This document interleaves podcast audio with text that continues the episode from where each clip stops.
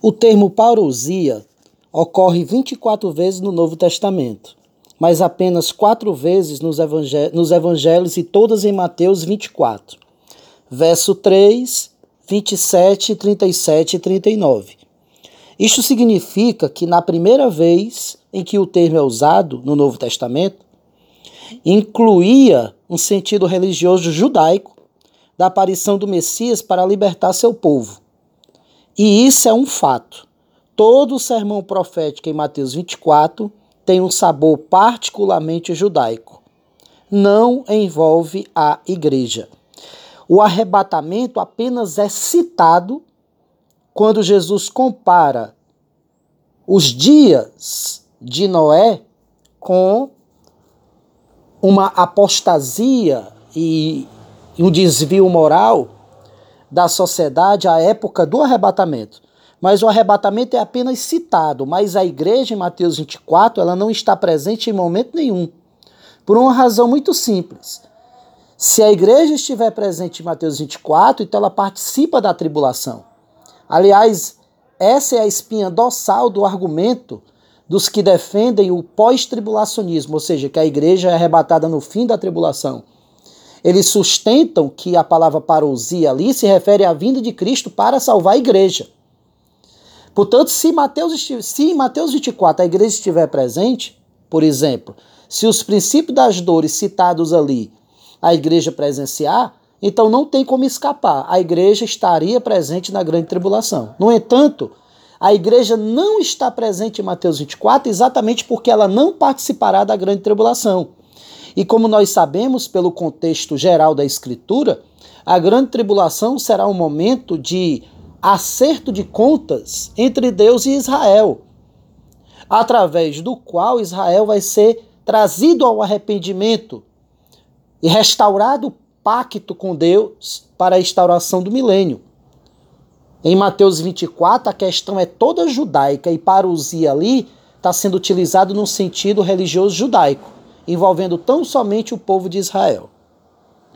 Em uma palavra, as perguntas dos discípulos são completamente judaicas e nada tem a ver com a igreja. Os discípulos não percebiam a significância da igreja a esta altura. Somente aos poucos eles começaram a entender como Deus estava edificando a sua igreja, como atesta lá no livro de Atos. As perguntas dos discípulos, além de serem relacionadas a Israel, formam a base para todo o sermão. A questão em Mateus 24 é: qual é o futuro de Israel? Como é que Deus vai julgar seu povo escolhido e também estabelecer o reino prometido para eles? Os discípulos queriam saber o que Deus iria fazer. Portanto, é por isso que Mateus 24 envolve somente uma questão judaica. Ali, Jesus não está falando para os discípulos na qualidade de igreja, até porque a igreja, como nós a entendemos, ela só vai ser fundada no dia de Pentecostes.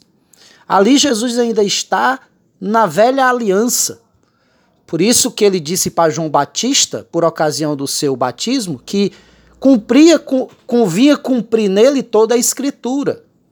Por isso que o próprio João Batista atesta que ele era o último profeta do Antigo Testamento e que ali, a partir daquele momento, se pregaria as boas novas para um futuro em que a igreja estaria presente na terra como o povo representativo de Deus, o povo celestial de Deus.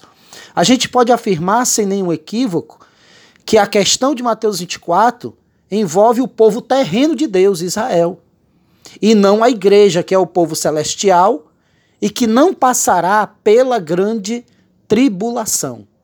Isso está mais do que claro em todo o contexto de Mateus 24, por exemplo, no verso 29, lá Jesus vai dizer que ele voltará em glória para juntar os seus escolhidos nos quatro, cantos, nos quatro cantos da terra com os seus anjos e grande clangor de trombeta.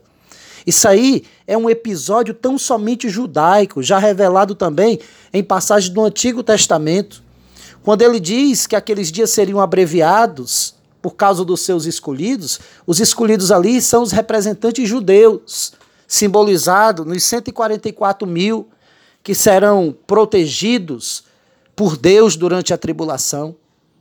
Portanto, meu amado irmão, Mateus capítulo 24 não se refere à igreja. Alguém pode até estar pensando, e o princípio das dores? Não se refere à igreja? De modo algum. Os princípios das dores, dos quais Jesus fala ali, representam os primeiros três anos e meio da tribulação. Nós podemos concluir isso quando comparamos os princípios das dores citados em Mateus 24, como terremoto, fome, peste, com os primeiros selos revelados no livro do Apocalipse. E aí, no decorrer da tribulação, as pragas vão aumentando e se tornando mais intensas, com o derramar das taças. Portanto, Mateus capítulo 24 não envolve a igreja. Apenas o arrebatamento é citado lá no final do capítulo.